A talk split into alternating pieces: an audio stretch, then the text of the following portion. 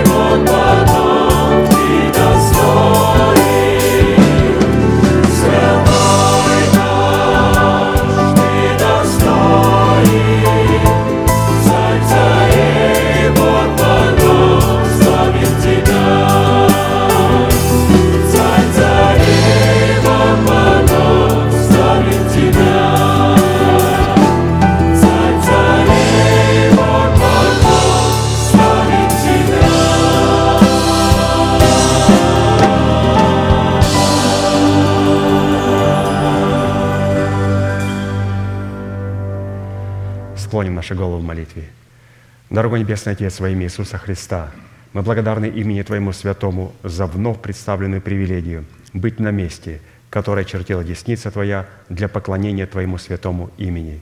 И ныне позволь наследию Твоему во имя крови завета подняться на вершины для нас недосягаемые и сокрушить всякое бремя и запинающий нас грех. Да будут прокляты в этом служении, как и прежде, все дела дьявола, болезнь, нищета, преждевременная смерть, демоническая зависимость, всевозможные страхи, депрессии, разрушения, костность, невежество – все это да отступит от шатров святого народа Твоего. И ныне встань, Господи, на место покоя Твоего, Ты и ковчег могущества Твоего, и да облекутся святые Твои спасением Твоим, и да возрадуются пред лицом Твоим. Дай нам больше от Духа Твоего, пропитай нас Духом Твоим святым, позволь нам найти светлое лицо Твое. Мы благодарим Тебя, что это служение представлено апостолом Аркадием в Твои божественные руки, и мы молим Тебя, продолжай вести его рукой сильной и превознесенную, великий Бог, Отец и Дух Святой. Аминь. Будьте благословенны, пожалуйста, садитесь.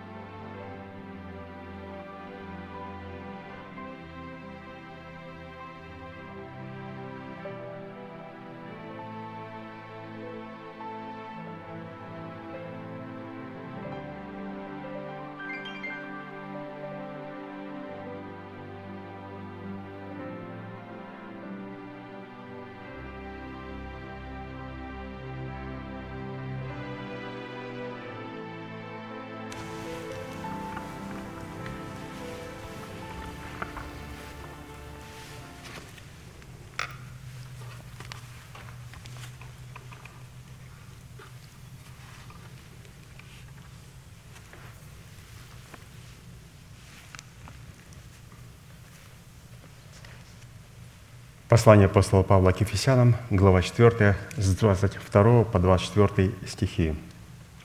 «Отложить прежний образ жизни ветхого человека и сливающего в обольстительных похотях, обновиться духом ума вашего и облечься в нового человека, созданного по Богу в праведности и святости истины». И на это священное писание наш пастырь дал следующую тему. Он озаглавил это место как право на власть, отложить прежний образ жизни, чтобы облечь свои тела в новый образ жизни. И для выполнения этой повелевающей заповеди, записанной у апостола Павла и представленной в серии проповедей апостола Аркадия, задействованы три судьбоносных, повелевающих и основополагающих действия – это отложить, обновиться и облечься. И как мы заметили, что это могут предлагать только апостолы, то есть апостол Павел, апостол Аркадий. Другие святые не могут нам предлагать судьбоносные, повелевающие и основополагающие истины. Это может предлагаться только людьми, которые представляют отцовство Бога для церкви, то есть апостолы, посланники Божьи – и вот от выполнения этих трех требований – отложить, обновиться и облечься – будет зависеть совершение нашего спасения, которое дано нам в формате семени, чтобы обрести его в собственность в формате плода правды. Ну, казалось бы, так легко. Три глагола. И очень хорошо нам знакомые, и очень часто употребляются в обиходе. И эти три глагола, они будут как раз стоять в основании нашего спасения. И наше спасение будет в полной зависимости от этих трех глаголов, от нашей способности отложить, обновиться и облечься в нового человека. И они между собой, эти три требования, как мы слышали, очень взаимосвязаны. И невозможно пренебрегать одним из глаголов. Невозможно облечься, если мы прежде не отложим нечто, то есть не снимем с себя ветхого человека, потому что облекать на себя весон чистый и светлый, ну, этим не будет заниматься жена невеста Агнца. И поэтому всякий человек, который не хочет совлечься, но хочет облечься в обетование Божие, апостол Павел говорит, как бы нам и одетыми не оказаться надими – то есть я не хочу отложить прежний образ жизни, не хочу совлечься, но очень хочу облечься, чтобы смертное было поглощено победою, жизнью. А смертное будет поглощено жизнью только при одном условии, если это смертное отложить, а потом обновить свое мышление духом своего ума. И только потом можно облечься в бессмертие. То есть там, оказывается, существует определенный порядок, каким образом можно облечься в бессмертие, в воскресение Христова. И поэтому, если у нас этого не произойдет, мы не отложим и будем пытаться на себя одевать это обетование, наряжаться в эти одежды. Писание говорит, мы одетыми окажемся надими. И не только в этом случае человек оказывается надим. Также, когда человек, он на самом деле что-то отложил, на самом деле он освящается, на самом деле он себя посвящает Богу, но он облекается в одежды, которые ему предложили проходимцы – не апостолы. И они, как в той сказке Ханса Кристиана Андерсона в детской сказке, сказка о новом платье для короля, когда король нашел двух проходимцев, которые сказали ему, что они могут сшить ему платье, такое платье, что он будет даже его не чувствовать на своем теле, чтобы подчеркнуть грацию царя, красоту его тела, красоту его движений – и король нанял их на работу, чтобы они сшили ему платье. И они стали работать с этим невидимой тканью на своем ткацком станке. Пришло время одеться царю, они одеваются, стоят придворные, царь полностью, король, разделся догола, они одевают на него невидимую одежду, проходимцы, восхищаются ей. Царь смотрит удивленно на окружающих своих придворных и говорит, ну как – а говорит, царь, какая грация, какая красота, как, как необыкновенно. Такая тончайшая ткань. До тех пор, пока из толпы не крикнул мальчик, так король же, голый. Почему так произошло, святые? Когда люди хотят раздеться, но позволяют, чтобы их одели проходимцы, то Писание таких людей называют «а король-то голый». Поэтому, святые, чтобы с, нам, с нами этого не произошло, вот почему мы подчеркнули, что эти повелевающие заповеди были записаны у апостола Павла и представлены нам в серии проповедей апостола Аркадия.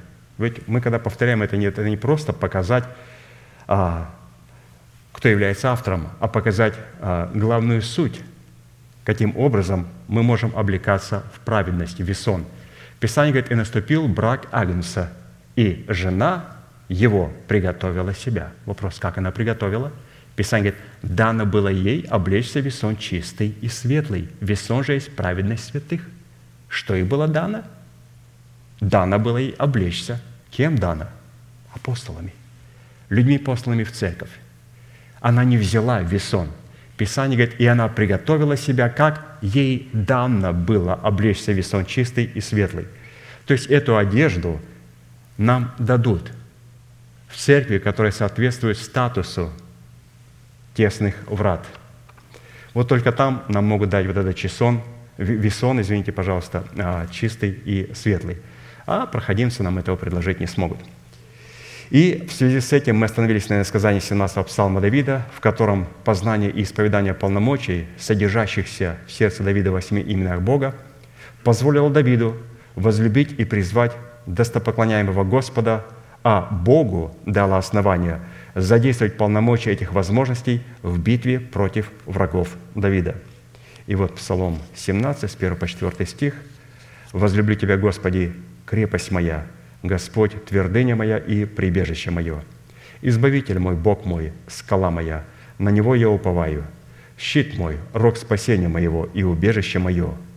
Призову достопоклоняемого Господа и от врагов моих спасусь».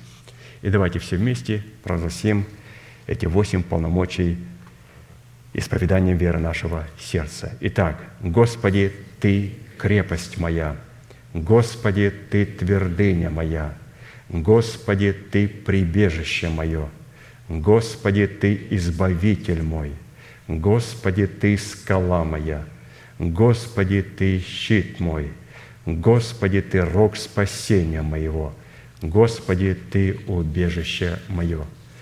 Да услышит Господь это исповедание, да соделает нас достойными этих имен и да увековечит их в нашем сердце и в нашем мышлении и на нашем теле.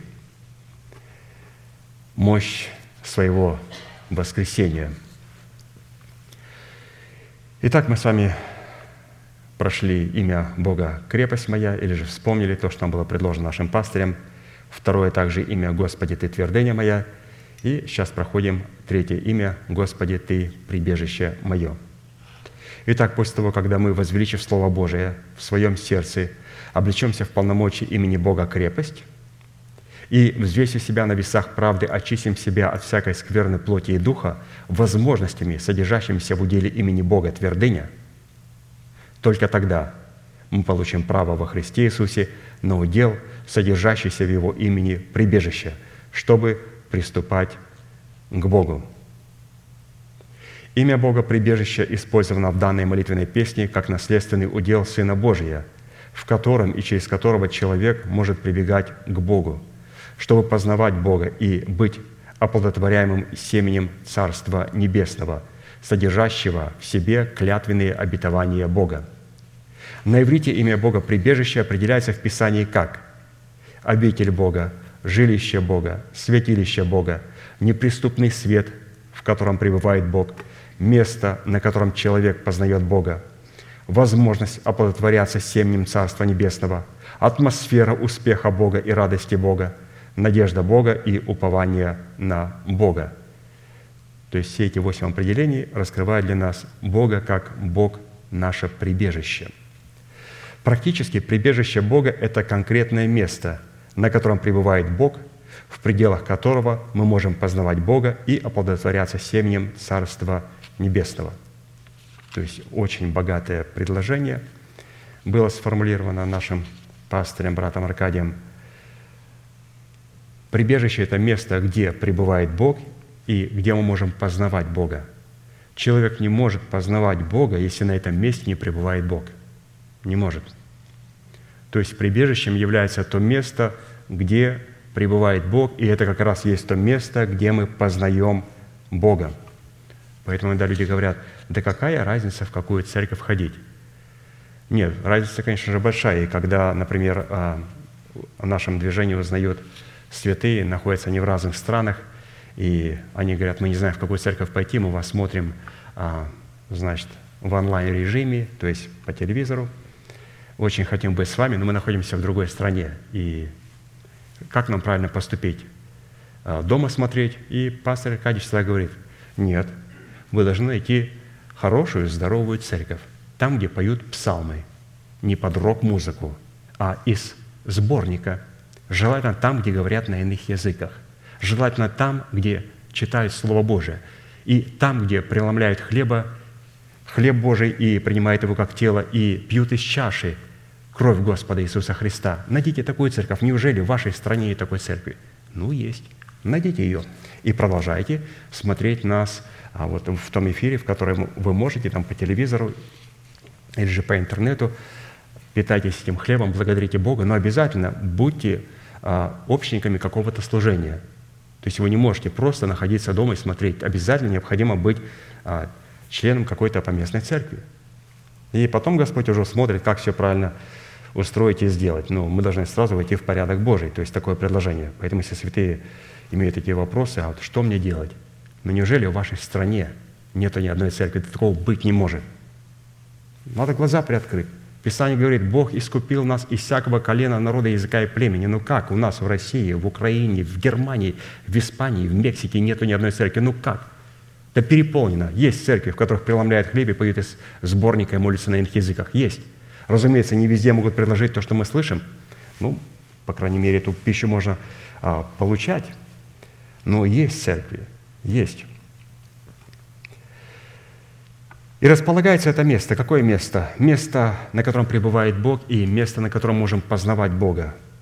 Это место находится в трех уникальных измерениях. На высоте небес, в этом мы не сомневаемся, в святилище, которое обуславливается телом Христовым в лице избранного Богом остатка, а это необходимо найти – и в сердце человека, смиренного и сокрушенного духом, и трепещущего перед благовествуемым Словом Бога, в устах человека, которого Он облег полномочиями своего отцовства, и в устах помощников этого человека. Ну, а вот такого человека э, днем с огнем трудно найти. Сокрушенный дух и трепещущий перед благовествуемым Словом.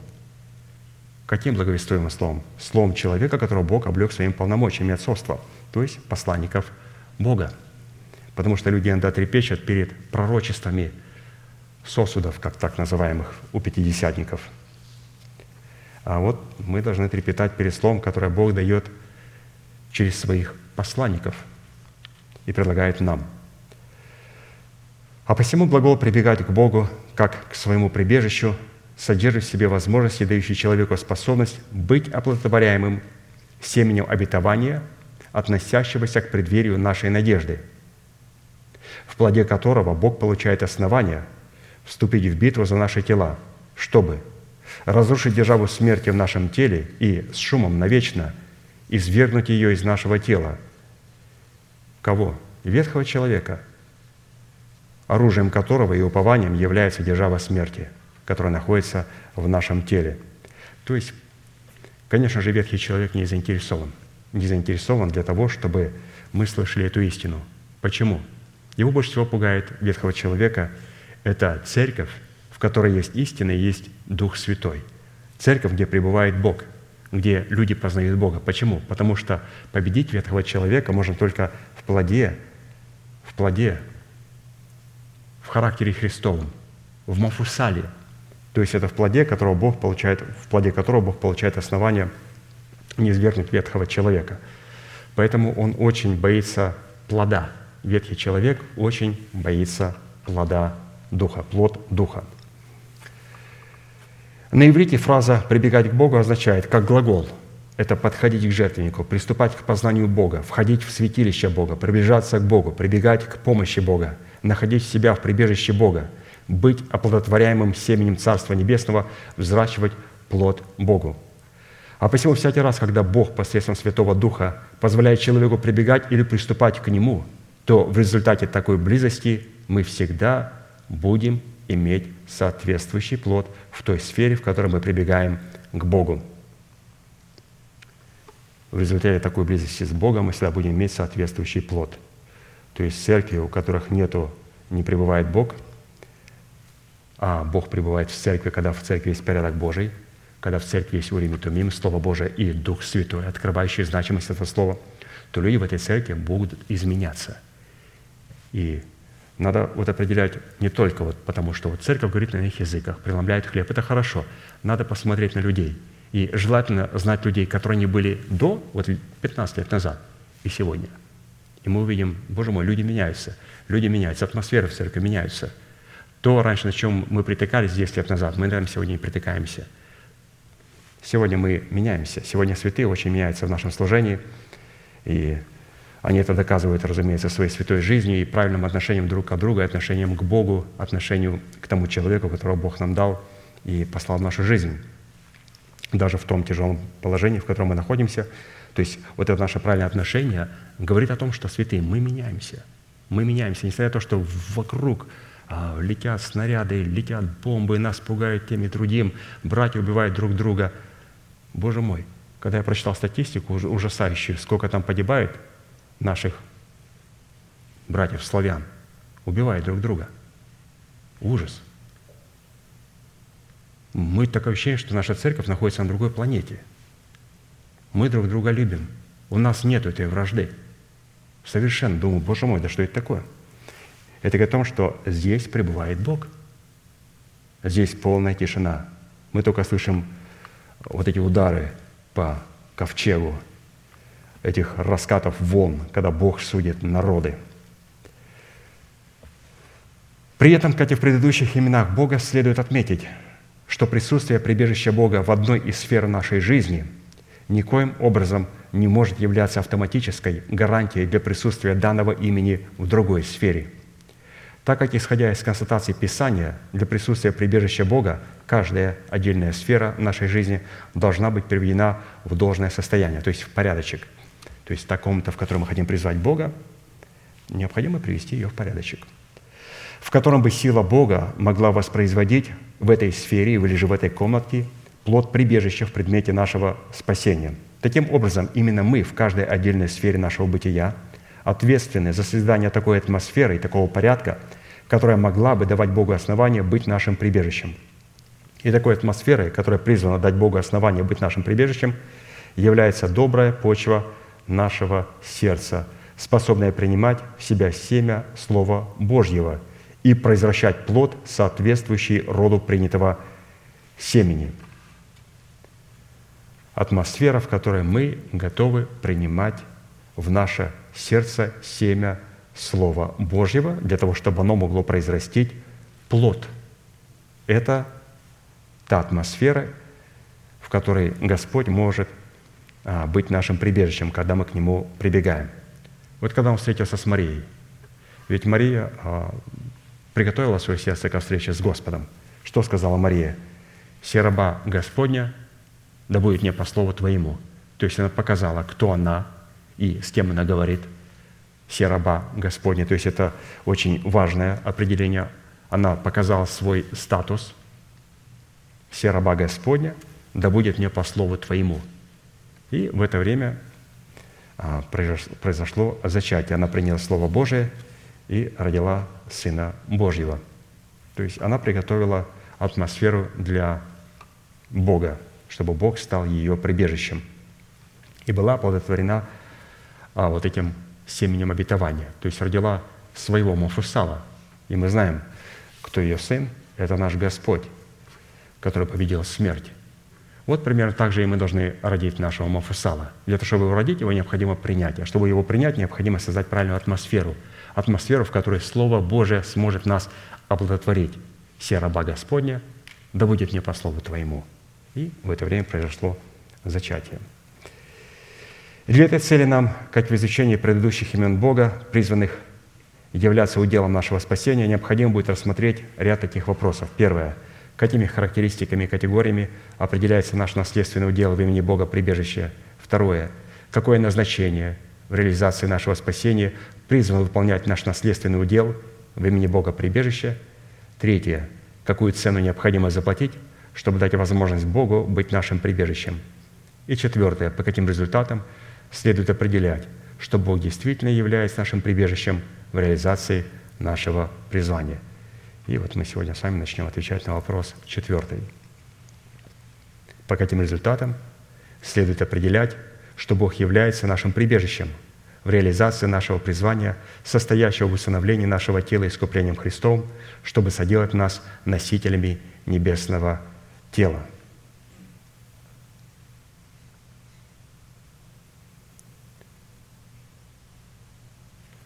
Наше призвание – состоит в установлении нашего тела искуплением Христом, чтобы соделать нас носителями небесного тела. И давайте рассмотрим сегодня шесть результатов, признаков. И будем сразу себя проверять, есть ли у нас эти признаки в жизни. Конечно же, я думаю, что мы увидим эти признаки в себе. Где-то необходимо, разумеется, будет себя поправить Словом Божьим – где-то мы порадуемся Словом Божьим, что у нас-то есть, все прекрасно, а есть те сферы, где необходимо хорошо поработать. Слову Божьему и Духу Святому с нашего, разумеется, разрешения. Итак, первым результатом, что наше сердце является прибежищем для Бога, и мы находимся в прибежище Бога, будет обнаружено в нашем довольстве тем, что Бог позволил нам иметь. Евреям 13, 5, 6 имейте нрав не сребролюбивый, довольствуясь тем, что есть. Ибо сам сказал, не оставлю тебя и не покину тебя. Так что мы смело говорим, Господь мне помощник и не убоюсь, что сделает мне человек. То есть сам Господь сказал, не оставлю тебя и не покину тебя. То есть мы находимся в прибежище, и Бог является нашим прибежищем. Он не оставит нас, Он не покинет нас. Но почему? Если у нас будет нрав не сребролюбивый, и, и будем иметь возможность довольствоваться тем, что у нас есть. Во фразе «имейте нрав не сребролюбивый» глагол «имейте» взят из военной лексики, так как обладает повелевающей формой, обращающей это повеление в заповедь. То есть имейте нрав не сребролюбивый. Это не предложение, это не альтернатива, а это военная лексика – Апостол Павел говорит, что надо иметь нрав не сребролюбивый. Ну и мы тогда задаем вопрос, а что такое нрав не сребролюбивый, чтобы нам его иметь? Не сребролюбивый нрав, во-первых, это выражение благочестия и довольства тем, что Бог позволил нам иметь. Также нрав не сребролюбивый – это власть над деньгами – любовь в котором определяется корнем всех зол, за которыми стоит демонический князь Мамона. И вот сейчас эти два определения. Мы прочитаем 1 Тимофея, 6 глава, 6 по 11 стих. «Великое приобретение быть благочестивым и довольным, ибо мы ничего не принесли в мир, явно, что ничего не можем вынести из него. Имея пропитание и одежду, будем довольны тем. А желающий обогащаться впадает в искушение и в сети во многие безрассудные и вредные похоти – который погружает людей в бедствие и пагубу, ибо корень всех зол есть сребролюбие, которому, предавшись, некоторые уклонились от веры и сами себя подвергли многим скорбям. Ты же, человек Божий, убегай сего, а преуспевай в правде, благочестии, вере, любви, терпении, кротости. То есть, вот, пожалуйста, здесь нам представлен нрав несребролюбивый. Это выражение благочестия и довольства – тем, что нам позволил Бог иметь, и показывать перед Богом нашу способность иметь власть над деньгами. Не чтобы деньги владели нами, а чтобы мы могли иметь власть над деньгами. А это выражается тогда, когда у нас есть довольство тем, что Бог нам позволил иметь. И как мы говорили с вами, когда мы читали вот на, во время десятины приношений как-то на собрании а, труды пастыря, он там показывал, что вот это как раз два качества скудости и изобилия – это как лакмусовая бумажка, по которой Бог определяет, с кем Он имеет дело. Это вот как на уроке химии. Для того, чтобы нам а, узнать, что находится в этом сосуде, тут может быть серная кислота. Засунешь палец, пальца не будет. Поэтому детям давали а, лакмусовую бумажку, и мы опускали эту бумажку в раствор, и потом по, тому, по той окраске, которая окрашивалась наша бумажка лакмусовая, мы определяли, что это за раствор. Также и у Бога есть а, вот такой тест небольшой. Это скудость и изобилие. Господь дает нам скудость и смотрит, будем ли мы в положении скудости, а мы все с вами прошли в скудости. Это сегодня мы можем позволить себе неплохие дома, хорошие машины, может быть, даже не одну, но мы с вами были все, без исключения, испытаны скудостью. Все мы иммигранты или беженцы, как угодно, потому что нас выгнали с той стороны, в которой мы родились. Выгнали, потому что нас ненавидели там. Мы их отцов ненавидели там, мы их дедов ненавидели там, потому что мы любили Христа, и нас выгнали. И нас выгнали, сегодня туда люди хотят возвратиться, воевать за тех, кто на их наплевал и убивал наших отцов и дедов – на Украине, в России, в Казахстане нас убивали, расстреливали наших близких за веру во Христа. И сегодня люди хотят идти защищать эти страны, которые нас топтали и убивали. Мы же убежали с этой страны. Бог показал свой гнев, разрушил ее в дребезге, весь Советский Союз, ради того, чтобы нам быть здесь с вами, на этом месте. Поэтому, святые, мы были испытаны скудостью – и в этой скудости что? Мы были довольны всем. Хлеб, водичка и хорошо. Сегодня люди, когда приезжают с той страны, они сразу говорят, а где моя машина, где мой дом? То есть надо научиться быть довольным тем, что есть. Вот есть макровей, вот есть хлеб, вот есть пинат баттер. Не хочу пинат баттер, да он очень полезный. Оно и протеинчик хорошо, и мускулы может там, все нормально, нормально. Пинат баттер очень полезный. Ну, я так шучу. То есть говорю о том, что мы с вами все начинали с ничего. И мы были довольны. И также, когда Господь дает нам изобилие, здесь Он хочет себя показать, проявить в том, что в нашей жизни, что, несмотря на это, мы продолжаем чтить Его как Бога. Господь нам дает очень много, благословляет нас многим. И несмотря на это, мы показываем, Господи, Ты можешь меня хоть, хоть как благословлять, давать сколько Тебе угодно – Хоть засыпь меня благословениями, я всегда буду чтить Тебя как Бога. Я Твой раб, Ты мой Бог, и я хочу чтить Тебя в десятинах и в моих приношениях пред лицом Твоим.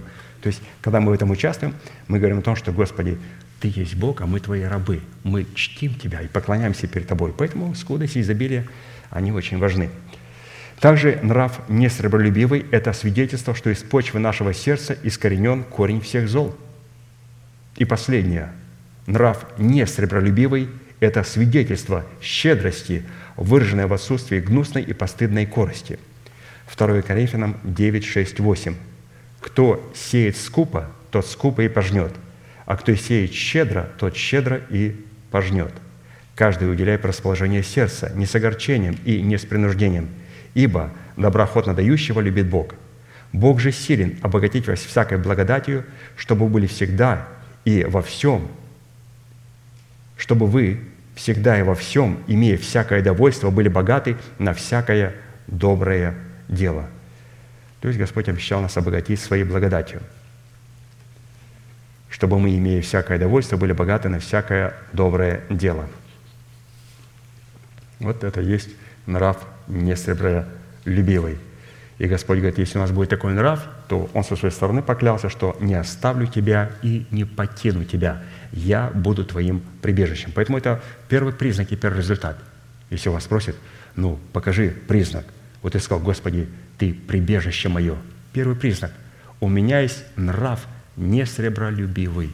И Господь сказал в своем слове, что Он не оставит меня и не покинет меня. Второй признак, или же вторым результатом, что наше сердце является прибежищем для Бога и что мы находимся в прибежище Бога, будет обнаружено в хождении в вере Божьей.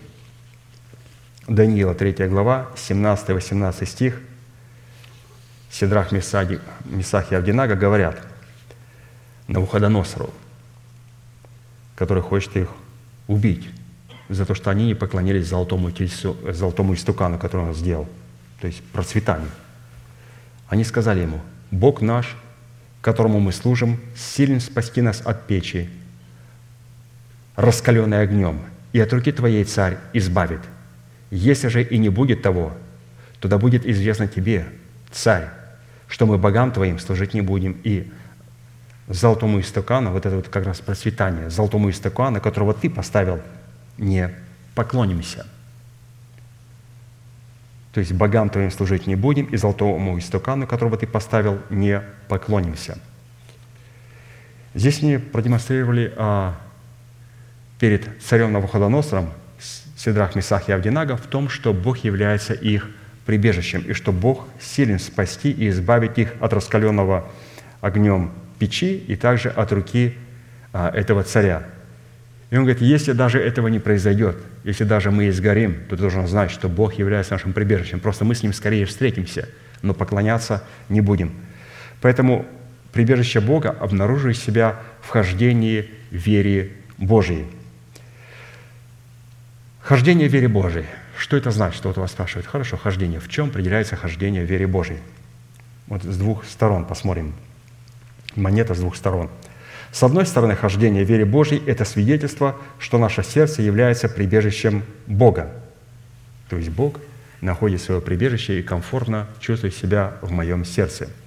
А с другой стороны монеты, хождение в вере Божьей – это свидетельство, что Слово Бога является нашим прибежищем. То есть я помещаю себя в Слово Божие. И когда я помещаю себя в Слово Божие, и Слово Божие является прибежищем для меня, Господь говорит, что мое сердце становится прибежищем для Него. То есть Ему очень комфортно в том сердце, которое находит свое прибежище в Слове благовествуемом. Поэтому мы, вот почему сейчас обращаемся, святые, вот к этому Слову, читаем это Слово Божие, благовествуемое нам, данное нам, как написано, «И дано было ей облечься весь сон чистый и светлый». Дано было ей. То есть нам были даны эти истины – чтобы мы могли облекаться в эти истины. Поэтому хождение в вере, я хожу в вере, вы ходите в вере, мы ходим в вере. Когда? Когда Слово Божие является нашим прибежищем, мы погружаемся в Слово Божие, и это позволяет Богу найти прибежище в нашем сердце. То есть это та атмосфера Слова Божия, которая в нашем сердце является прекрасной атмосферой, чтобы в ней находил успокоение Бог, то есть создать для него Едемский сад, куда он приходил и имел общение с Адамом. Ну, тот Едем был потерян, и теперь этот Едем Господь хочет создать в нашем сердце.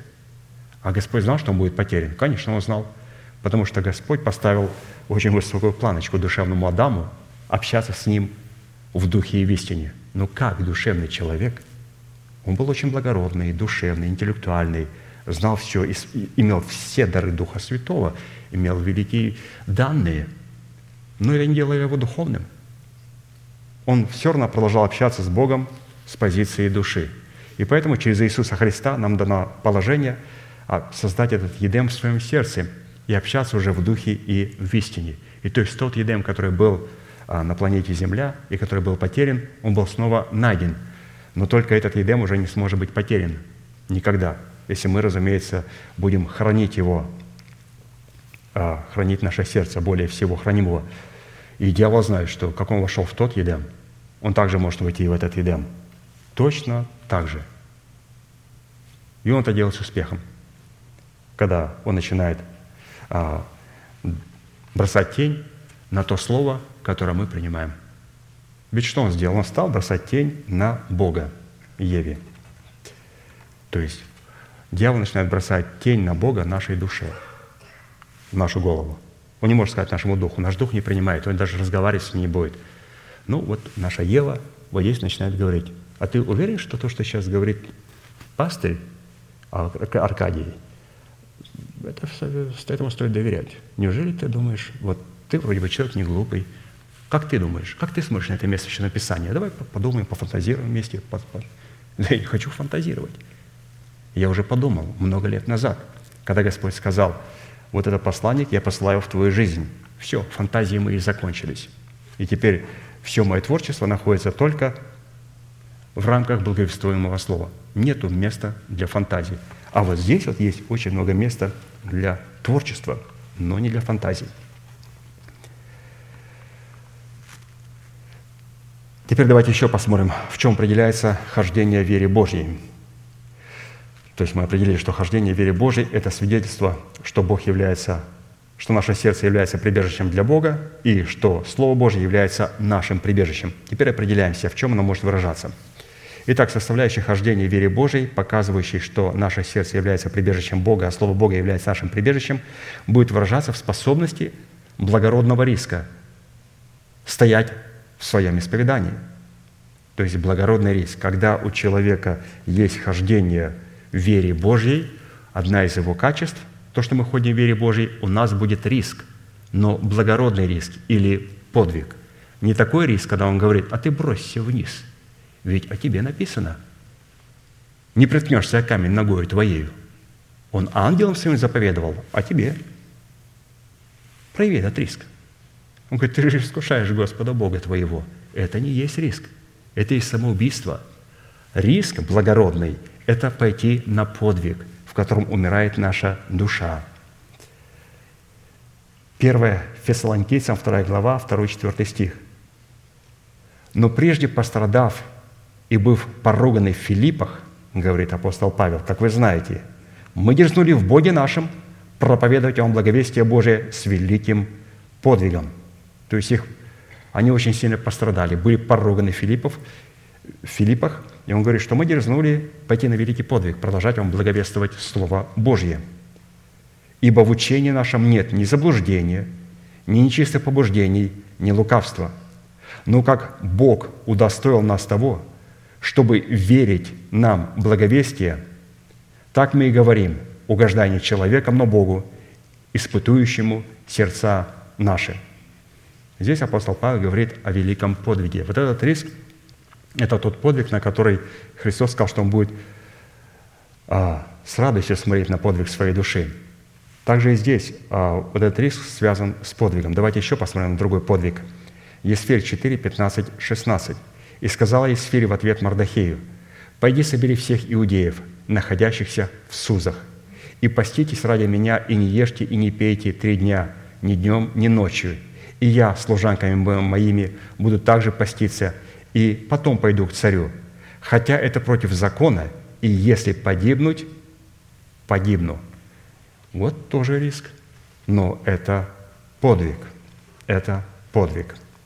То есть ходить верой, хождение в это способности будет выражаться благородного риска, благородного риска, который будет являться подвигом перед нашим Небесным Отцом – Следующая составляющая вхождения в вере Божьей показывает, показывающая, что наше сердце является прибежищем Бога, а Слово Бога является нашим прибежищем, будет выражаться в нашей способности оставаться верным Богу в неизвестности. Евреям 11.8 «Верой Авраам повиновался призванию идти в страну, которую имел получить в наследие, и пошел, не зная куда». То есть он оказался верным, верным тому слову, которое Бог ему сказал, и пошел не зная куда, то есть пошел в неизвестность. Но это сказал ему Господь. То есть мы говорим о том, каким образом мы ходим в вере, мы ходим в вере. То есть будем проявлять верность в неизвестности. Или же вот другое место, Деяние 20, 22. «И вот ныне я по влечению Духа иду в Иерусалим, не зная, что там встретится со мною». Это апостол Павел, он тоже ради церкви шел на определенный риск, на определенный подвиг. И не только он, Иов находился в постоянном подвиге, ища лица Господа, и он говорил, что «А я знаю, Искупитель мой жив, и он в последний день восставит из праха распадающуюся кожу мою сию, и я во плоти моей узрю Бога. Я узрю Его сам, мои глаза, не глаза другого, увидят Его». Это тоже оставаться верным Богу в неизвестности – в неизвестности, потому что он достаточно долгое время находился в проказе. Достаточно много времени слышал обвинения в свой адрес. И находясь в этой неизвестности, он оставался верным. Иногда хочется получить ответы на все вопросы. Ну а как Господу определить, ходим ли мы в вере? Если вас спросят, ну что такое хождение в вере? Вот из прочитанного можно сказать, что, во-первых, это способность благородного риска, когда мы можем а, совершить перед Богом подвиг своей души. Второй – это оставаться верным в то время, когда мы находимся в полной неизвестности. Быть верным Богу.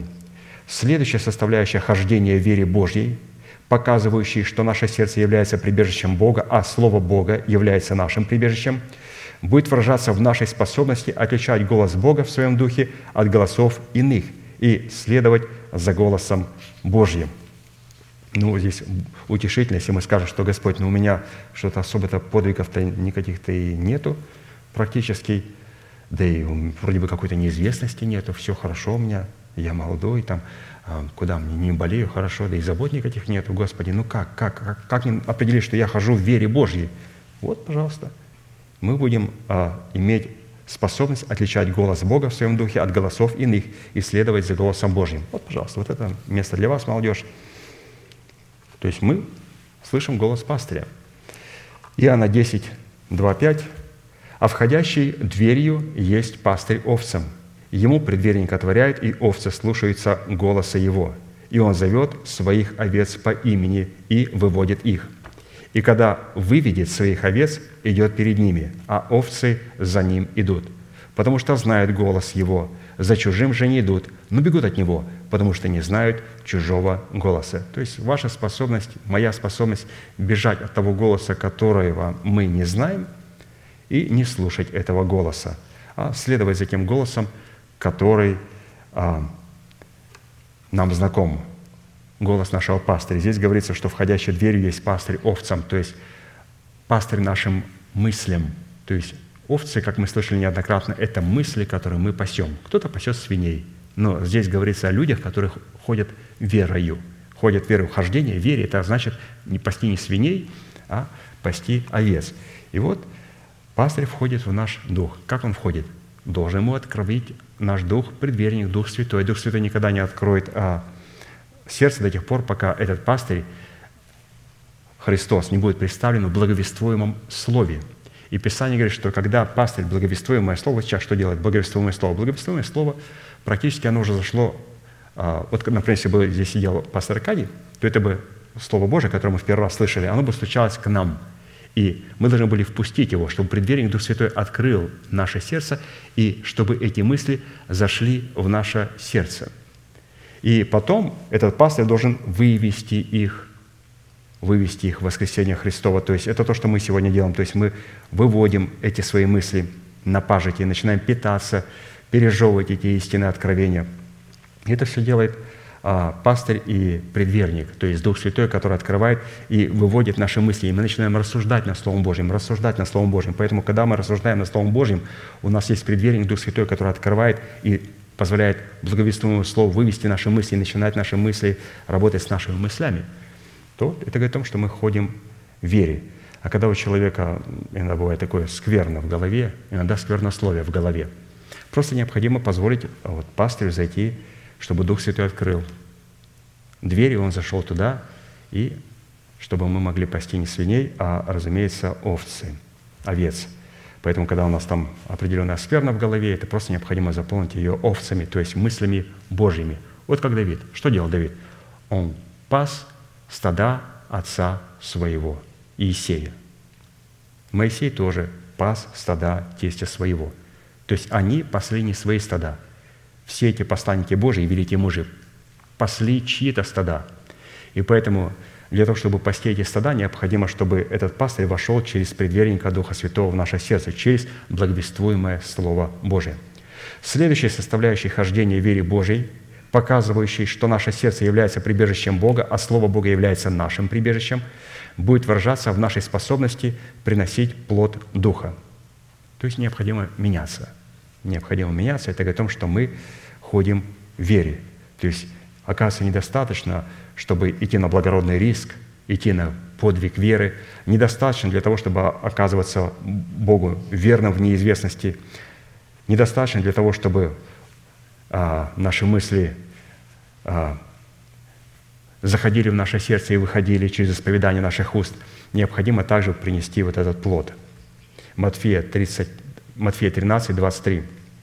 Посеянное же на доброй земле означает слышащего слова и разумеющего, который бывает плодоносен, так что иной приносит плод во сто крат, иной в шестьдесят, а иной в тридцать. Добрая почва сердца определяет хождение вере Божьей, в то время как недобрая почва сердца определяет хождение во плоти. Галатам 5, 19, 23. Вот, пожалуйста, здесь нам предлагается увидеть хождение по плоти и хождение по духу, или же хождение в вере Божьей. Дела плоти известны. Они суть – прелюбодеяние, блудничестота, непотребство, идолослужение, волшебство, вражда, ссоры, зависть, гнев, распри, разногласия, соблазны, ереси, ненависть, убийство, пьянство, бесчинство и тому подобное. Предваряю вас, как и прежде предварял, что поступающие так Царство Божие не наследует. Плод же Духа – то есть это те, кто ходят верою. Любовь, радость, мир, долготерпение, благость, милосердие, вера, кротость, воздержание. На таковых нет закона. И это есть хождение в вере. И это было второе определение. И давайте перейдем к третьему признаку.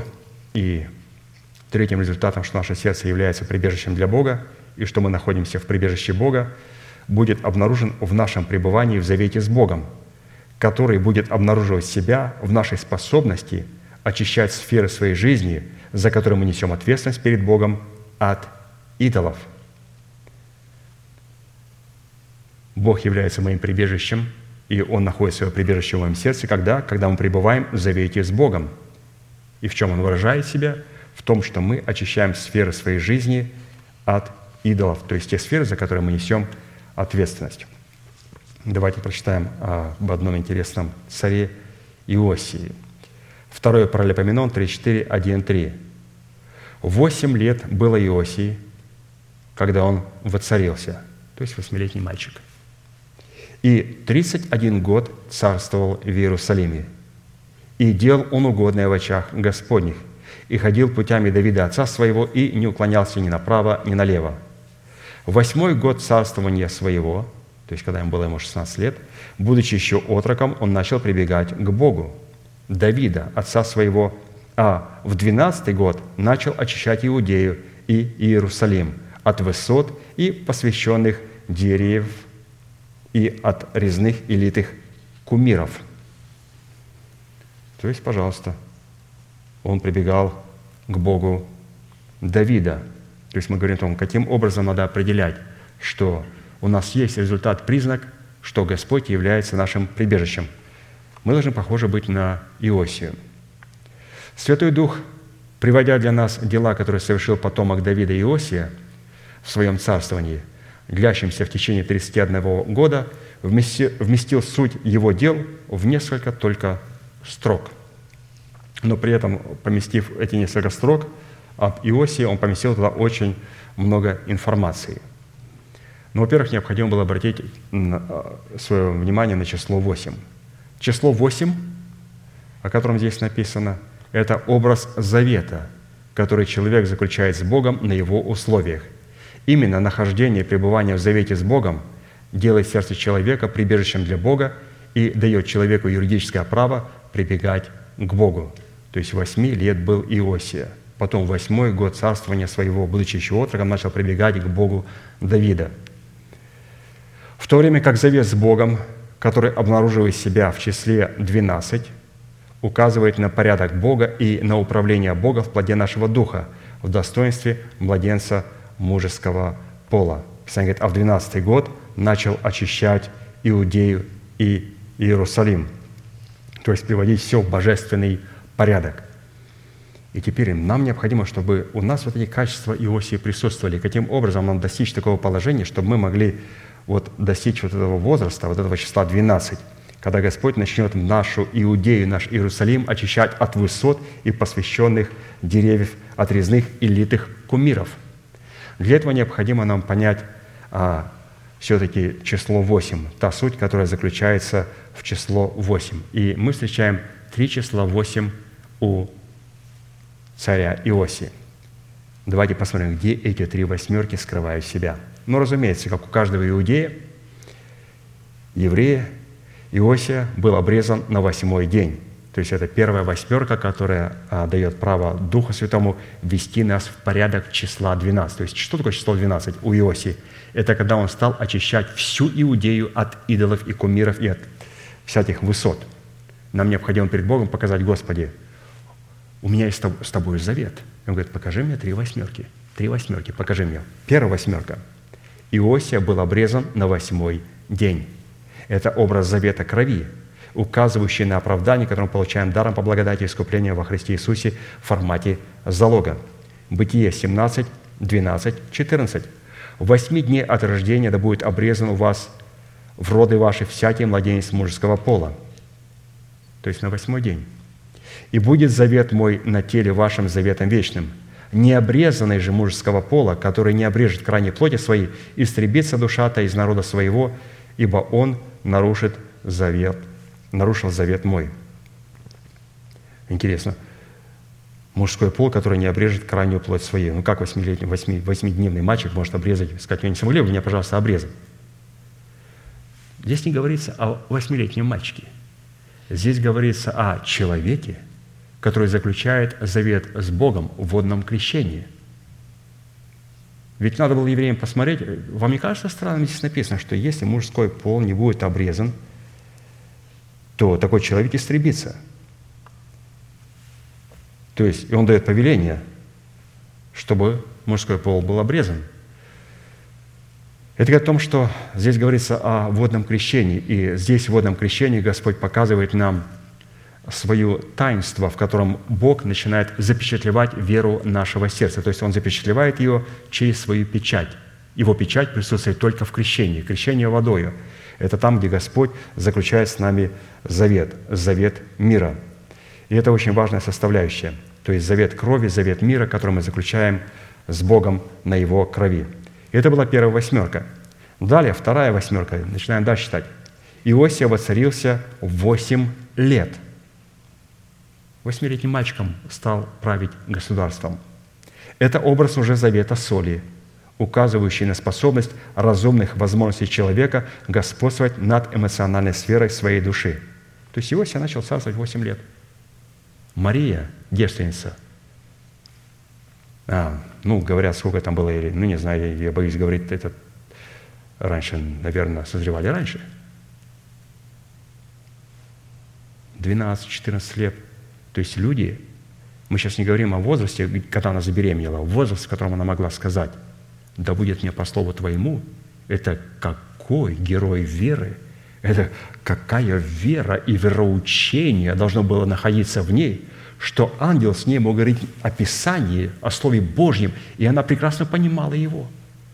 Мы с нашим религиозным пятидесятническим опытом баптистским не можем иногда понять мысли – Пастор читает на нашем родном языке, на доступном нам, в котором мы родились и который мы знаем. И мы говорим, трудно понимать, не понимаю. Девушка, девочка понимала.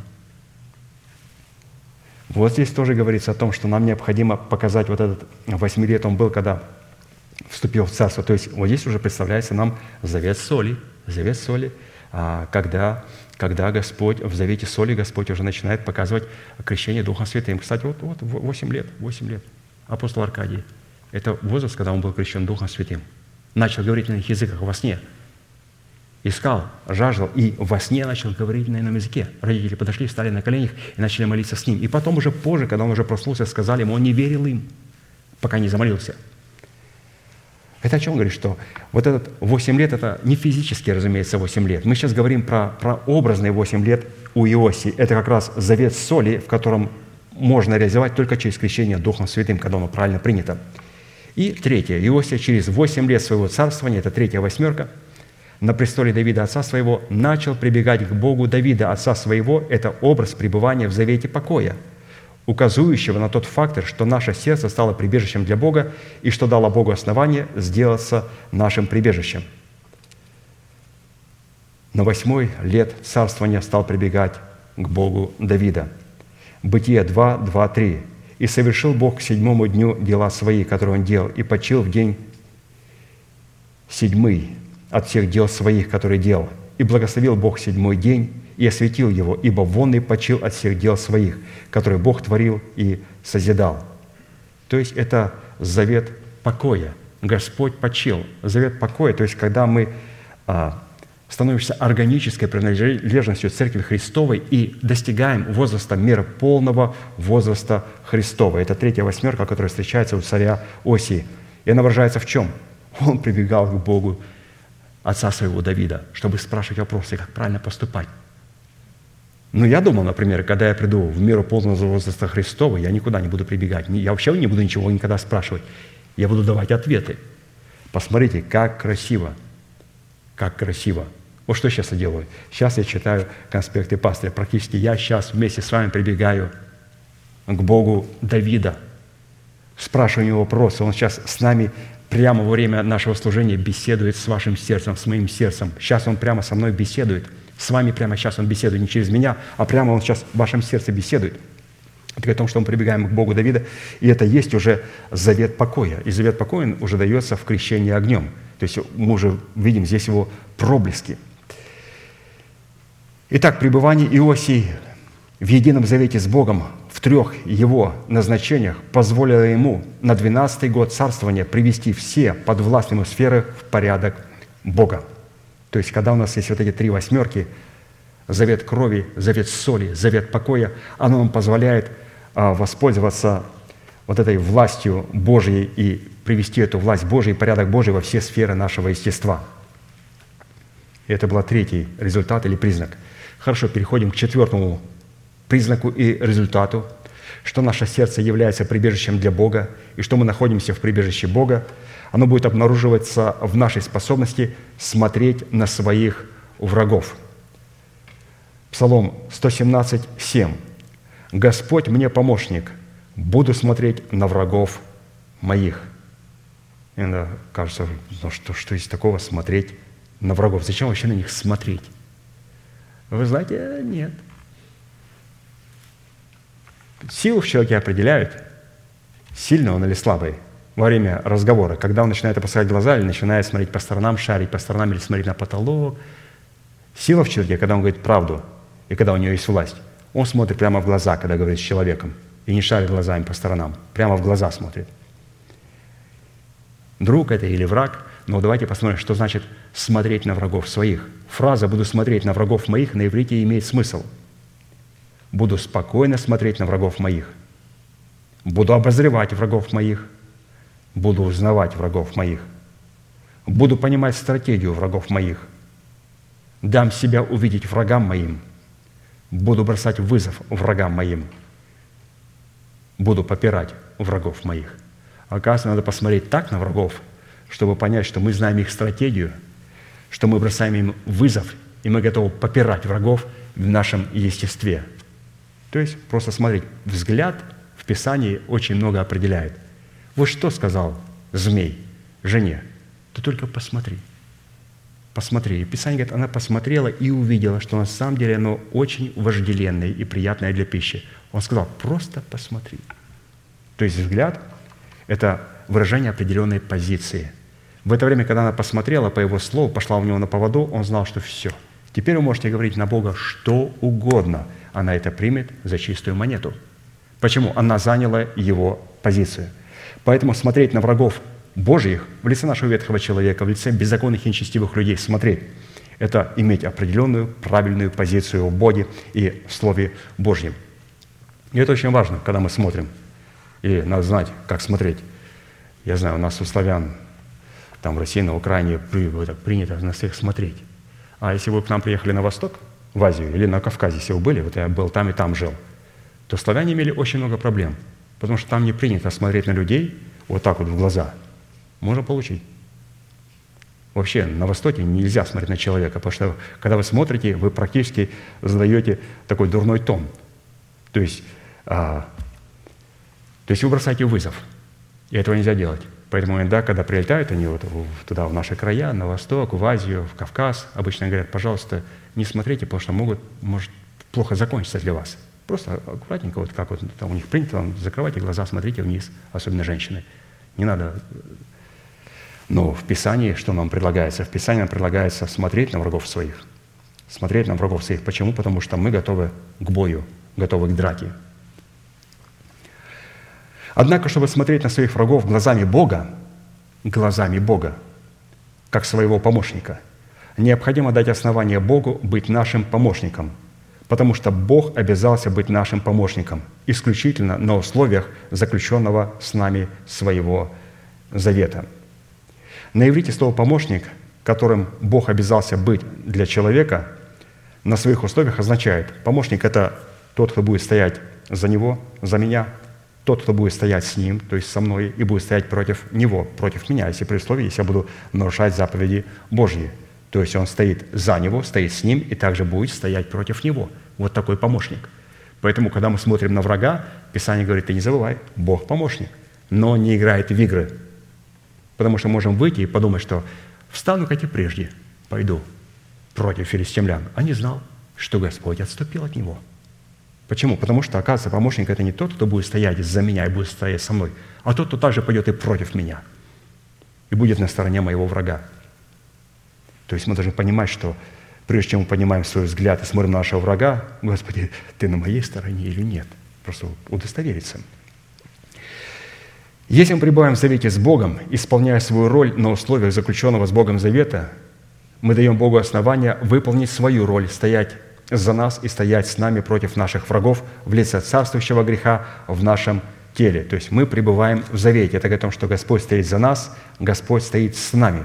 Но если мы не выполняем свою роль в заключенном нами с Богом завете, состоящую в том, чтобы искать Царство Божие в своем сердце, в правде Бога, Бог вместо нашего помощника обратится в нашего противника, которому противостоять ну, это слово, словно смерти подобно. Псалом 9, 34, 39. «Зачем нечестивый пренебрегает Бога, говоря в сердце своем, ты не взыщешь?» То есть они говорят Богу, ты не взыщешь. И говорится, что здесь псалмопевец говорит, ты видишь, говорит Богу, ты видишь, ибо ты взираешь на обиды и притеснения, чтобы воздать Твоей рукою. Тебе предает себя бедный и сироте ты помощник. Сокруши мышцу нечестивому и злому, так, чтобы искать и не найти его нечестие. Господь царь навеки, навсегда. Исчезнут язычники земли его. Господи, Ты слышишь желания смиренных, укрепи сердце их, открой ухо Твое, чтобы дать суд сироте и угнетенному. Да, не устрашает более человек на земле». То есть мы видим о том, что писать нам пастырь подчеркнул, «Господи, Ты видишь, Ты взираешь на обиды и притеснения, которые притесняют нас ветхий человек». Как Он видит? Он видит это через наши глаза. Как наши глаза видят? Тогда, когда мы находимся в завете с Богом, пребываем в завете с Богом. Когда мы пребываем в завете с Богом, Господь смотрит через наши глаза на наших врагов. Как только мы нарушаем завет, Бог больше не смотрит на наших врагов через наши глаза – и мы терпим поражение. Необходимо пребывать в завете с Богом так, чтобы Господь посмотрел через наши глаза, иногда встречаешься с святыми, и через их лицо, через их глаза а, виден Христос. Это очень приятно. Очень приятно. В нашем собрании, каждому подойдите после собрания, у каждого виден Христос. Там, когда мы уже выходим, там мы можем показать немножко себя. Но вот здесь, после собрания, мы как бы все хорошо у нас, а, проявляется Христос. Почему мы слышим Слово Божие, мы пропитываемся атмосферой, мы находимся, да каждому человеку подойди, очень приятное лицо. И там, за стенами, разумеется, там тоже это приятное лицо. Но мы говорим о том, что святые все-таки, а, вот как смотреть на своих врагов? Чтобы через наши глаза смотрел Бог. Он смотрит только тогда, когда мы сохраняем себя в завете. Во-первых, признаком, что мы пребываем и сохраняемся в завете с Богом, будет являться готовность нашего сердца, чтобы язычники в лице наших расливающих желаний исчезли из пределов нашего тела. И во-вторых, признаком, что мы пребываем в завете с Богом, будет являться наша способность давать суд сироте и угнетенному в лице нашей души, которая умерла для своего народа, для дома своего Отца и для своих расливающих желаний. Вот эти два вещи, которые определяют, что мы пребываем в завете с Богом. То есть наша душа находится в качестве сироты и угнетенного, и мы смотрим на наших врагов для того, чтобы Господь вот эти расливающие желания, чтобы они исчезли из пределов нашего тела. Это говорит о том, что мы находимся в завете. А посему смотреть на врагов своими глазами Бога означает видеть очами своего сердца, когда знамя поднимается на горах, и слышать когда гремит труба Господня в благовествуемом слове человека, облеченного полномочиями отцовства Бога. Очень красиво написано. Давайте еще раз почитаем. У вас спросят, скажи, пожалуйста, как научиться смотреть на врагов глазами Бога? Вот ты слушал проповедь. Скажи, пожалуйста, как научиться смотреть на врагов глазами Бога? Необходимо иметь с Ним завет, необходимо не нарушать завет, пребывать в этом завете. Но как мне определить, что я пребываю в завете? Это видеть своими очами, для того, чтобы Бог смотрел через мои очи на моих врагов, лице ветхого человека, вот этих всех желаний. Надо своими очами смотреть, очами своего сердца, когда знамя поднимется на горах обетований – и слышать, когда гремит труба Господня. Поэтому, когда мы видим, когда знамена поднимаются на обетованиях Божьих, на горах Божьих, и когда мы слышим звук трубы, это говорит о том, что мы имеем способность смотреть наших врагов вот Божьими глазами. Или же, точнее, Бог смотрит через наши глаза на наших врагов. Как? Когда мы видим знамена на горах Божьих и когда слышим звук трубы. Вот эти две важные вещи. Давайте прочитаем Исайя 18 глава, 3-4 стих – все вы, населяющие Вселенную и живущие на земле, смотрите, слово «смотрите», когда знамя поднимется на горах и когда загремит труба, слушайте. Или же смотрите очами своего сердца. Здесь предлагает Исаия, смотрите очами своего сердца. Куда смотреть? Когда смотреть? Он говорит, когда знамя поднимется на горах и когда загремит труба, слушайте – Ибо так Господь сказал мне, я спокойно смотрю из жилища моего. Ух ты, смотрите.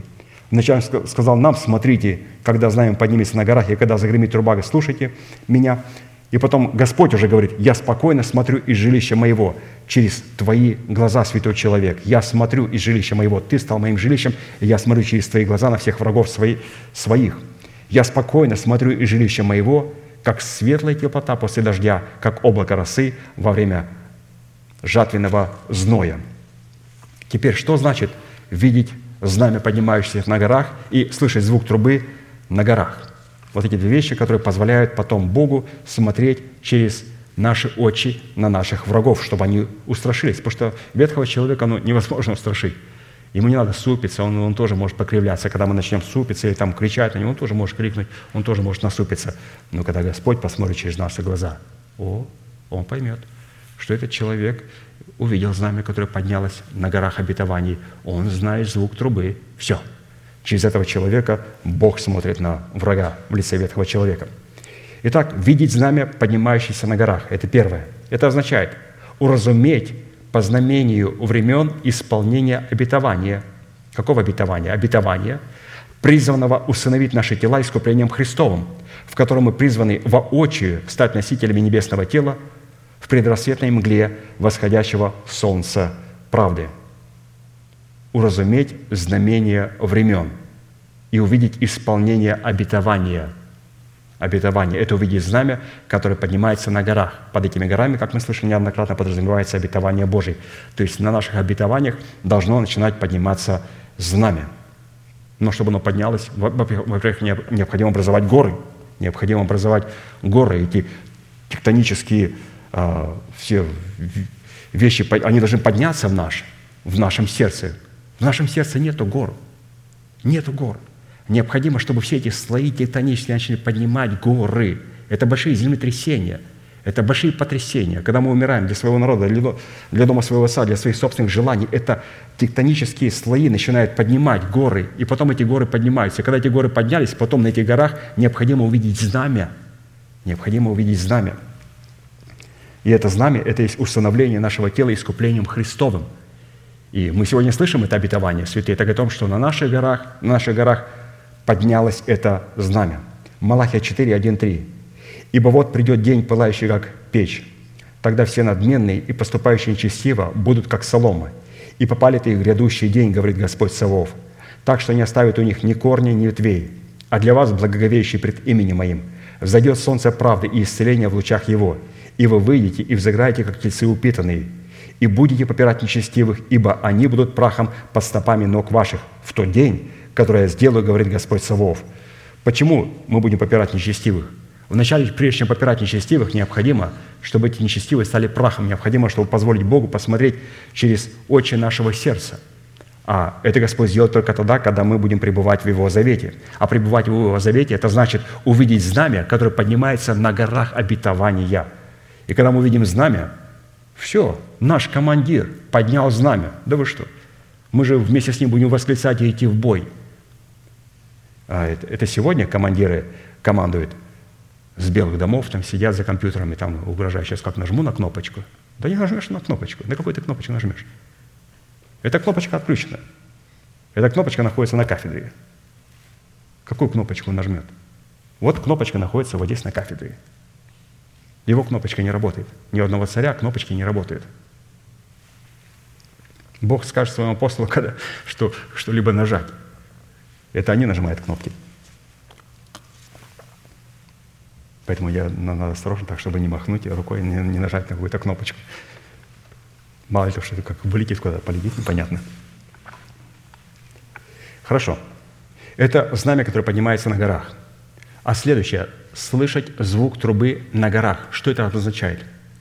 Слышать звук трубы на горах означает повиноваться звуку трубы в благовествуемом слове человека, облеченного отцовством Бога, которая является громогласной трубой Бога для тех, кто может знать ее и слышать звук ее, что означает повиноваться откровению в устах посланника Бога. Вас спрашивают, что такое слышать звук трубы на горах? Это означает, означает повиноваться звуку трубы. То есть того человека, которого Бог послал в мою жизнь. Слышать звук трубы может только тот человек, кто повинуется Слову Божьему, а не тот, кто просто приходит в церковь послушать Слово Божие. Только тот человек, который слышит Слово Божье, для того, чтобы повиноваться Ему. Святое ключевое слово – повиноваться, послушание. Вот только человек, который приходит в собрание для того, чтобы Господь, я готов услышать то, что ты мне скажешь, пускай это слово будет неутешительное, пускай оно будет сегодня меня обличать. Ну, пускай оно обличает меня. Я готов повиноваться этому слову. Это о том, что человек слышит звук трубы. И такой человек позволяет Богу смотреть через его очи, сердечные очи на врагов, на нашего ветхого человека. То есть необходимо было видеть знамя, которое поднимается на горах, то есть уразуметь знамение времен и исполнение обетования, и также слышать звук трубы. Это повиноваться звуку трубы. если мы можем спокойно смотреть на врагов наших из жилища Бога, которым является избранный Богом остаток – то это означает, что наше сердце является прибежищем Бога, а Бог, в свою очередь, является нашим прибежищем. Пятым результатом, что наше сердце является прибежищем для Бога, и мы находимся в прибежище Бога, будет являться доказательство нашего происхождения от семени Иакова. Псалом 145, 5. «Блажен, кому помощник Бог Иаковлев, у кого надежда на Господа Бога Его». Блажен, кому помощник кто? Бог. Какой? Иаковлев. И у кого надежда на Господа, Бога Его. То есть, если мы не можем назвать нашего Бога Бог Иаковлев, то Господь не может быть нашим прибежищем. если мы не имеем доказательств, что мы происходим от семени Иакова, Бог Иакова не может быть нашим помощником и нашей надеждой. А посему наше сердце не может быть прибежищем для Бога, а следовательно и Бог не может быть нашим прибежищем – Римлянам 9, 6, 8. Не все те израильтяне, которые от Израиля, и не все те дети Авраама, которые семя его. Но сказано, в Исааке наречется тебе семя. То есть не плотские дети, суть дети Божьи, но дети обетования признаются за семя. Не плотские дети Авраама, суть его дети, а вот дети обетования признаются за семя. Встает вопрос, по каким признакам следует определять свое происхождение от Иакова. Признак, по которому следует определять свое происхождение от Иакова, является обетование в плоде правды, взращенного в доброй почве нашего сердца, которое обнаруживает себя в установлении нашего тела искуплением Христовым. Происхождение от Иакова является в плоде правды. То есть в Исааке наречется тебе семя – Господь сказал, Господь сказал Аврааму, то есть не плоские дети, суть дети, а вот те, кто имеют плод правды, то есть являются обетованиями. Эти обетования – это наши дети, и это плод правды. То есть по ним мы определяем, если у нас обетование, а, оно определяется по плоду правды. Это то есть очень интересно показано, что наши дети являются нашим обетованием, а наше обетование выражается в плоде правды – взращенного в доброй почве нашего сердца. То есть те обетования, которые мы ожидаем, они должны нам представляться в плоде, в плоде, то есть в детях. Но в каком плоде? Оправдание – это семя, а плод – это уже плод правды. Это то, что производит семя, то есть оно взращивает плод, характер Христов. Мафусала. Итак, давайте более конкретно коснемся Иакова, его жизни. Бытие 28, 10, 15. Иаков же вышел из Версавии и пошел в Харан. И пришел на одно место и остался там ночевать, потому что зашло солнце. И взял один из камней этого места и положил себе изголовьем и лег на том месте. И увидел во сне, вот лестница стоит на земле, а верх ее касается неба. И вот ангелы Божии восходят и не сходят по ней. И вот Господь стоит на ней и говорит, «Я Господь, Бог Авраама, отца твоего, и Бог Исаака, землю, на которой ты лежишь, я дам тебе и потомству твоему. И будет потомство твое, как песок земной, и распространишься к морю и к востоку, и к северу, и к полдню, и благословятся в тебе и в семье твоем все племена земные. И вот я с тобою, и сохраню тебя везде, куда ты не пойдешь, и возвращу тебя в сию землю, ибо я не оставлю тебя, доколе не исполню того, что я сказал тебе».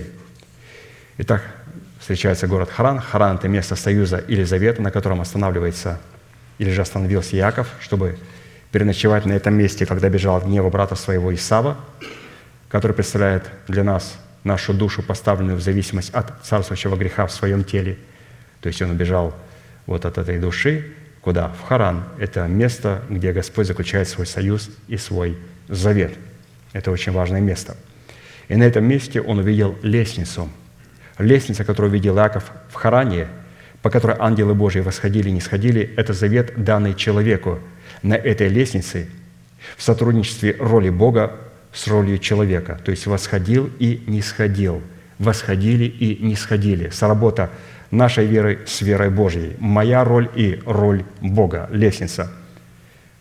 То есть восходили и не сходили.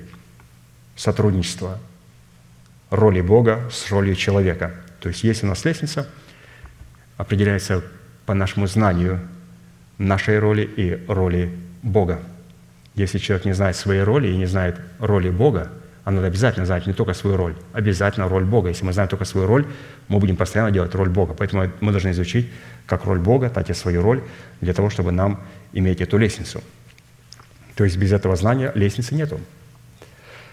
Обетование земли, о котором Господь сказал Иакову, это образ небесного тела, которое призвано наследовать наши потомки, представляющие плод правды и все истекающие из него неисследимые блага Бога. То есть Господь хотел, чтобы наше тело стало небесным телом. Но прежде чем оно станет небесным телом, Он хочет, чтобы это земное тело, вот эта держава смерти в лице ветхого человека, за которым стоит ад, было шумом низвержено в преисподнюю. И потом Господь после этого сделает его небесным телом, когда оно будет восхищено Господу встретнюю на воздухе, на облаках. Ну, для чего нужна это небесное тело, это обетованная земля? не земля хананская, а земля Израиль, для того, чтобы там мог быть наши потомки. И под нашими потобками подразумевается плод правды, взращенный в нашем сердце. Вот для кого Господь приготовил эту землю. То есть практически наша земля, вот наше тело, это а, на какие, какие на ней будут потомки? Плод правды. То есть плод правды. Характер Христов – вот эти все обетования, вот эти все а, наши дети, плод правды, они должны жить на какой земле? На обетованной земле. Не на хананской земле, а на земле Израиль. Роль Иакова в соработе с наследием Авраама и Исаака, состоящего в наследовании его потомками земли обетованной, состояла в том, чтобы на этом месте устроить себя в Дом Божий и из всего, что Бог дарует ему, отдавать Богу десятую часть. Давайте посмотрим, что Иаков сделал, когда встал рано утром после этого сна. Бытие 28, 16, 22. «И встал Иаков рано утром, и взял камень, которым положил себе изголовьем, и поставил его памятником, и возлил елей наверх его, и нарек ему место тому Вифиль, а прежнее имя того города было Луз.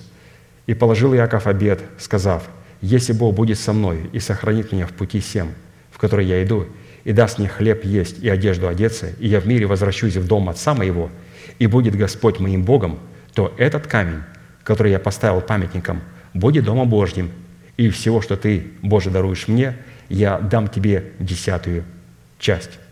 Итак, если в нашем сердце пребывает завет в образе лестницы Иакова, на котором ясно запечатлено обетование связанный с установлением нашего тела искупления Христовым, то это означает, что у нас есть доказательство происхождения от Иакова. То есть мы имеем право на благословение, которое Бог дал Аврааму. У нас есть происхождение от Иакова. И когда мы чтим Бога десятинными приношениями, то мы утверждаем вот это доказательство, вот эти обетования. То есть, как это сделал Иаков. Господь, если ты дашь мне хлеб, хлеб, чтобы есть и одежду, чтобы одеться, я в мире возвращусь в дом мой, то есть всего, что ты мне дашь, я дам тебе десятую часть. То есть я буду утверждать те обетования, которые ты мне дал. То есть десятинные приношения, которые мы приносим Богу, мы чтим Его, и мы нечто утверждаем в своей жизни. Хорошо, святые, будьте благословены вашей молитве, будем молиться и благодарить Бога за то слово, которое мы сегодня имели возможность читать и погружаться. Дорогой Небесный Отец, во имя Иисуса Христа, мы благодарим Тебя в сонме святого народа Твоего – за право сегодня погружаться в Твои глаголы, в Твое Слово Божие. Мы благодарим Тебя, Господь, что сегодня на Твоих горах, на Твоих высотах мы видим поднимающиеся знамена. Мы благодарим Тебя, Господь, что Ты позволил нам сегодня слышать звук Твоей трубы. И мы сегодня молим Тебя, Господь, чтобы Ты сегодня мог посмотреть через очи нашего сердца на всех врагов, которые сегодня могут наполнять Твою землю, землю обетованную, Господь, землю, которую Ты дал обетование. Мы благодарим Тебя, Господь, за это обетование. Благодарим Тебя за спасение нашего духа, за спасение нашей смертной души и за усыновление нашего тленного тела. И мы молим Тебя, Господь, чтобы Ты с шумом мог не спровергнуть державу смерти в лице ветхого человека из нашего тела и на ее месте воздвинуть державу жизни и воскресения – в лице нового человека. А для этого Господь позволь вначале нам позволить Тебе посмотреть на всех врагов наших через наше сердечное око, для того, чтобы привести в трепет всех язычников и всех Твоих врагов в естестве нашего тела. Ты сказал, Господь, что прежде, нежели Ты восхитишь церковь, и прежде, нежели ты дашь ей звезду светлую и утреннюю, ты сказал, что мы будем пасти язычников жезлом железным, как сосуды глиняные, они сокрушатся.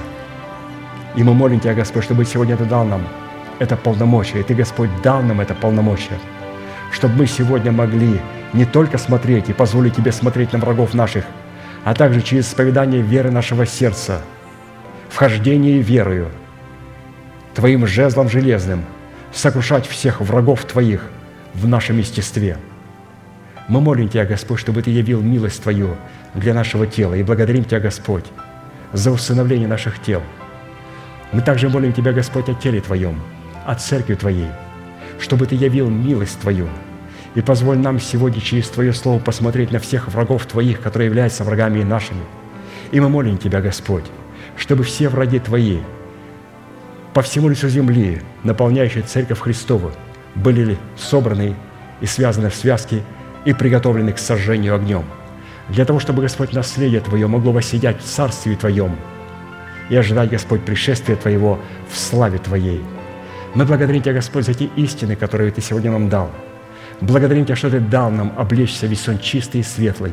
Благодарим Тебя, что Ты дал нам сегодня эти откровения через нашего пастыря – который служит Тебе Духом в благовествовании Сына Твоего Иисуса Христа. И мы молим Тебя, Господь, о Его здоровье, о Его восстановлении.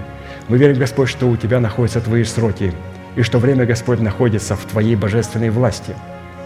Мы только молим Тебя, Господь, о Твоей милости, чтобы Твоя милость благопоспешила нашей скорой встречи, и чтобы те откровения, Господь, которые Он имеет в своем сердце – чтобы они могли быть озвучены им и приняты, Господь, нами. Мы, Господь, находимся в полной готовности, и мы видим, Господь, знамена, которые сегодня уже поднимаются на тех обетованиях, Господь, которые воздвигнуты были Духом Святым через Слово Божие в нашем сердце.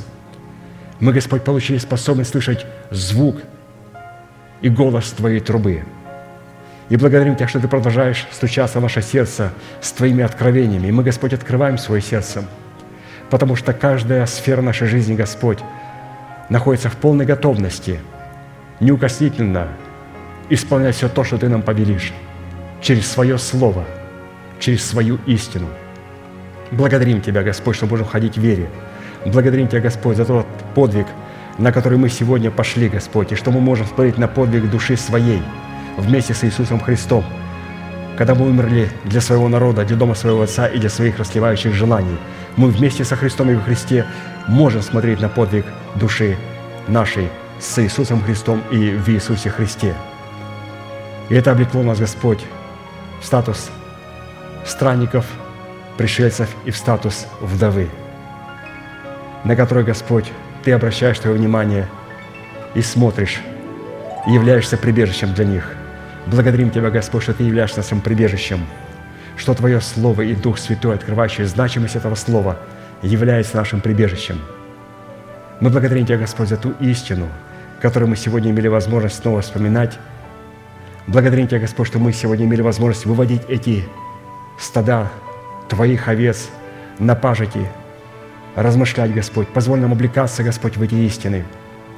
Мы молим Тебя, Господь, чтобы сегодня полномочия Твоего помазанного Слова Божьего и Духа Святого могло проявиться, проявиться в исповедании наших уст, и чтобы все враги Твои были сокрушены перед Твоим лицом в нашем естестве. Поэтому, Господь, мы сегодня смотрим на врагов наших, и мы не опускаем наших глаз, Господь. Мы смотрим, потому что мы верим, Господь, что Ты являешься нашим помощником. Мы находимся, Господь, в Твоем завете. Мы благодарим Тебя, Господь, за Твой завет, завет крови, завет соли и за завет покоя, что позволяет Тебе вместе с нами смотреть на врагов наших и поражать их исповеданием уст наших, тем мечом, Господь, который Ты вложил в наши уста, исповеданием веры нашего сердца. И мы молим Тебя, Господь, чтобы Ты с шумом не спровергнул державу смерти в лице болезней – в лице нищеты, преждевременной смерти, всяких страхов, фобий, запинающего греха, косности и невежества, чтобы все это было поражено перед Твоим святым лицом. Ты, Господь, когда явишься со святыми своими, которые придут с Тобой на конях белых, Ты, Господь, поразишь антихриста и лжепророка – мечом своих уст. Но мы молим Тебя, Господь, прежде нежели Ты явишься за святыми своими, Ты прославишься в них, и Ты явишь свою победу через то же помазанное Слово Божье, но только в нашем личном естестве. И поэтому мы молим Тебя, Господь, за то Слово, которое сегодня пребывает в нашем сердце, чтобы оно могло поразить нечестивого в естестве нашего тела, в лице ветхого человека – вместе с лжепророком, тем необрезанным мышлением, которое не прошло через смерть и которое дает силу Антихристу ветхому человеку, чтобы они вместе были не спровергнуты в преисподнем. Благодарим Тебя, Господь, за наш возрожденный дух, за нашу обновленную душу и за наше тело, которое, Господь, сегодня – мы исповедуем как усыновленное тело от смерти и тления. Мы молим Тебя, Господь, чтобы Ты позволил сегодня, чтобы тленное сие было поглощено нетлением, и чтобы смертное было поглощено Твоим бессмертием и Твоей жизнью. Да будет, Господь, благословенно Твое святое имя. Мы преклоняемся перед Тобой и перед Твоим Словом, и будем с трепетом ожидать того Слова, Господь, которое Ты нам позволишь разбирать воскресенье. Благодарим Тебя за церковь, благодарим Тебя за Сион, благодарим Тебя, что мы сочетались с Сионом и сочетались с Твоей истиною, и чтобы истина Твоя получила способность производить плод в нашем духе. Да будет благословено Твое имя и прославлено наш великий Бог, Отец и Дух Святой. Аминь. Отче наш, сущий на небесах, да святится имя Твое, да придет царствие Твое, да будет воля Твоя и на земле, как и на небе. Хлеб наш насущный подавай нам на каждый день, и прости нам долги наши, как и мы прощаем должникам нашим.